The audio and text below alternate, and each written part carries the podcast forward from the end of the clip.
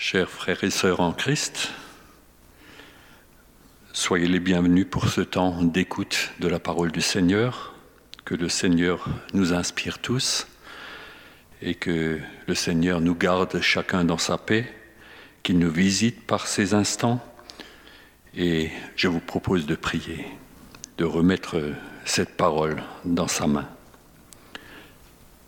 Père éternel, tu nous as donné cette parole de vie cette source, Seigneur, pour nous, où nous pouvons puiser. Et merci pour cette parole de ce jour, Seigneur, que chacun d'entre nous soit réceptif, que nos oreilles soient ouvertes et que nos pensées, Seigneur, soient à tes pieds.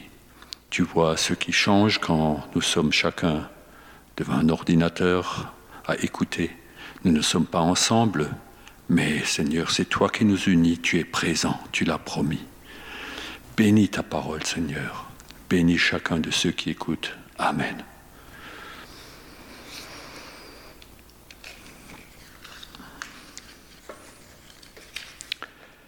Souvent, nous désignons notre pays comme un terrain, un terrain dur, imperméable à l'Évangile. Nous avons déjà tous entendu cette remarque la France, c'est un pays dur. Dans Deutéronome 28, au verset 23, c'est le chapitre des bénédictions et des malédictions. Dans la partie malédiction, certaines traductions disent les menaces de malheur, nous lisons Le ciel qui est au-dessus de toi, de ta tête, sera de bronze, et la terre qui est au-dessous de toi sera de fer. Développons un peu cela. Un paysan ou un jardinier travaillant dans une terre lourde, argileuse, connaît cela. En alsacien, on entend souvent As ich isre, c'est devenu comme du fer. Agronomiquement, comment en arrive-t-on à cela? Pratiquement, de octobre 2019 à mars, à début mars, nous avons eu près de 500 litres d'eau au mètre carré dans le Barin. Il n'y a pas eu de gelée en profondeur en sortie d'hiver. L'eau, tellement attendue l'année dernière, a matraqué la surface arable, la surface travaillée de la terre. Début mars, tout était gorgé d'eau saturé. Pendant environ 45 jours, plus de pluie, mais un vent de nord-est dominant qui a brutalement aspiré, asséché les premiers centimètres de terre. En quelques jours, parfois en quelques heures, une croûte de, de fer, de béton s'est formée. Et en dessous, parfois que 5 cm plus bas, l'excès d'eau de l'hiver restait bloqué. Et cette couche inférieure a formé une pâte comme du chewing-gum. Pour préparer un lit de semences pour les cultures de printemps, on a utilisé toutes sortes de machines. Herse lourde, vibroculteur, herse rotative, rouleau. Résultat, la couche supérieure de fer est fissurée mais il reste des morceaux comme des briques. Si on descend un peu plus, on remonte des boules de caoutchouc qui, après quelques heures, sont aussi dures que le fer. C'est déprimant de voir que nos moyens matériels sont si peu efficaces en sachant qu'une fois la croûte dure cassée, un tracteur de 6 à 10 tonnes va tasser et ainsi détériorer la structure profonde pour longtemps. 45 jours de vent de nord-est, avec des promesses de pluie. Et puis, doucement, sporadiquement, de petites averses. Et là, tout à coup, avec quelques millimètres d'eau, samedi dernier, en marchant sur les champs, le miracle s'était produit. Les mottes se sont défaites, explosées. La terre est devenue comme du velours. Quel contraste Du fer, du velours. Un passage léger et rapide, avec un vibroculteur, une herse, a permis de préparer un lit de semences parfait. Quelle preuve de la sagesse du Créateur. Le cultivateur doit être en alerte, vigilant. Quand les conditions sont réunies, sont bonnes, au bon moment, il doit faire sa part. Préparer le lit de semences et mettre la semence en terre. Il risque de perdre le bénéfice de l'action du Créateur s'il n'intervient pas rapidement dans un créneau parfois limité. Voilà pour l'agronomie. Si notre pays est un sol dur, si le peuple est imperméable à l'Évangile, le Seigneur n'a-t-il pas des moyens, de moyens pour en faire une terre préparée? Qu'est-ce qui a rendu les cœurs si durs? Bien sûr, c'est le péché. Mais concrètement, qu'est-ce qui empêche la semence de l'Évangile de lever dans les cœurs de façon régulière? En agronomie cette année, vous trouvez des champs de maïs mal préparés, où la levée est quasi nulle, d'autres où un peu plus à germer, toujours selon la préparation du sol. Chacun y est allé avec son choix de machine, son choix d'y aller tôt ou de patienter. En tant que semeur du Seigneur, nous avons nos méthodes, nos outils de travail. Les cœurs de nos contemporains sont inondés arrosé de fausses promesses de la part de l'ennemi des âmes. Le bonheur est promis si l'on se détourne des derniers vestiges de l'enseignement judéo-chrétien. Il faut se libérer des lois morales, il faut se faire du bien, même si c'est au détriment des autres. Quelques exemples, les divorces, les IVG et bien d'autres. Moi d'abord. Le Seigneur a un plan de salut pour l'humanité. Tous sont appelés, peu sont élus.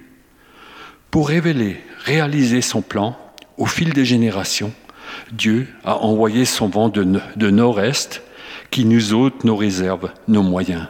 Parfois, cela ressemble au chapitre des malédictions de Deutéronome 28.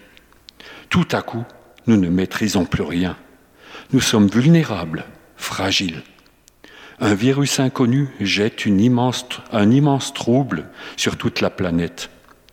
Nos systèmes de santé sont mis à mal. Chacun essaye sa méthode. L'économie mondiale vacille. Tout à coup, la folie du toujours plus, du tout, tout de suite, est stoppée net. La consommation à outrance est mise entre parenthèses. On parle de la déprime des ménages. Doucement, on se rappelle de valeurs essentielles. Des exemples de solidarité sont révélés par les médias. Les gens parlent à leurs voisins.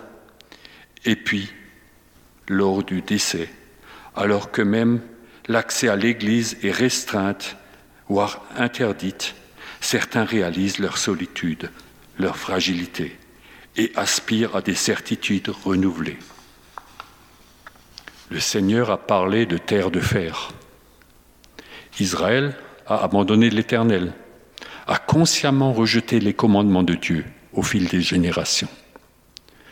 Le Seigneur les a fait déporter à Babylone, selon la parole de malédiction de Deutéronome 28, 36. L'Éternel te fera marcher, toi et ton roi que tu auras établi sur toi, vers une nation que tu n'auras point connue, ni toi, ni tes pères. Et là, tu serviras d'autres dieux du bois et de la pierre. D'abord Israël a choisi d'en faire à sa tête, puis ils ont été forcés à servir de fausses divinités, faites de bois et de pierre. Au milieu de ce chaos spirituel, le Seigneur envoie ses prophètes. Ici, Ézéchiel. Nous allons lire au chapitre 11 les versets 17 à 21.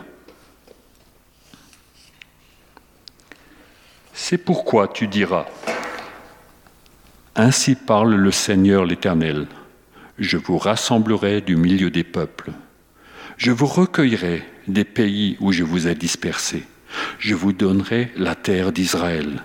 C'est là qu'ils iront, et ils en ôteront toutes les idoles et toutes les abominations.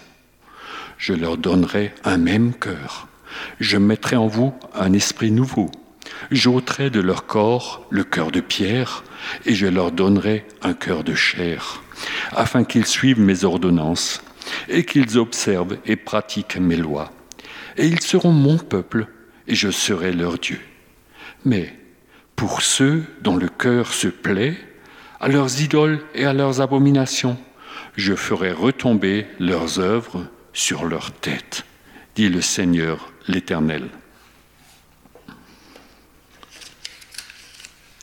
Un cœur de chair à la place du cœur de pierre, une terre de velours à la place d'une terre de fer.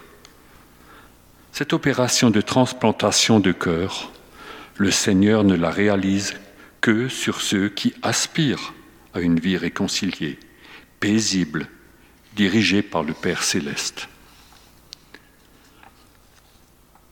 La volonté de Dieu est de rassembler, recueillir son peuple autour de sa personne.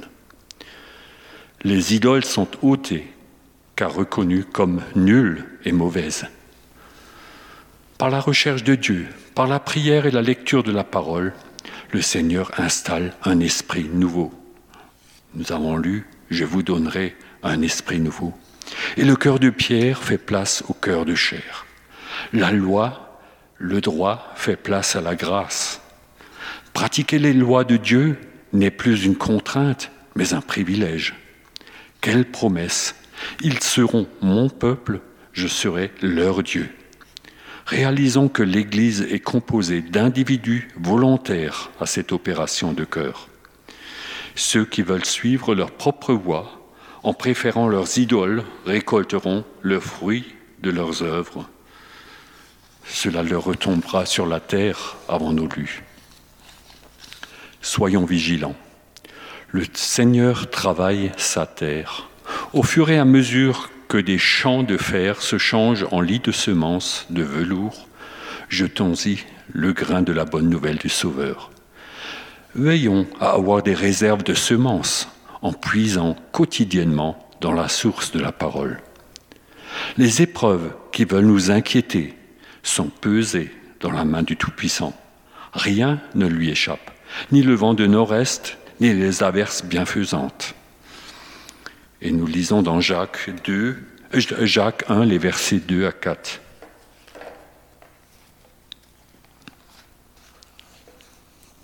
Mes frères, Regardez comme un sujet de joie complète les diverses épreuves auxquelles vous pouvez être exposés, sachant que l'épreuve de votre foi produit la patience. Mais il faut que la patience accomplisse parfaitement son œuvre, afin que vous soyez parfaits et accomplis sans faillir en rien.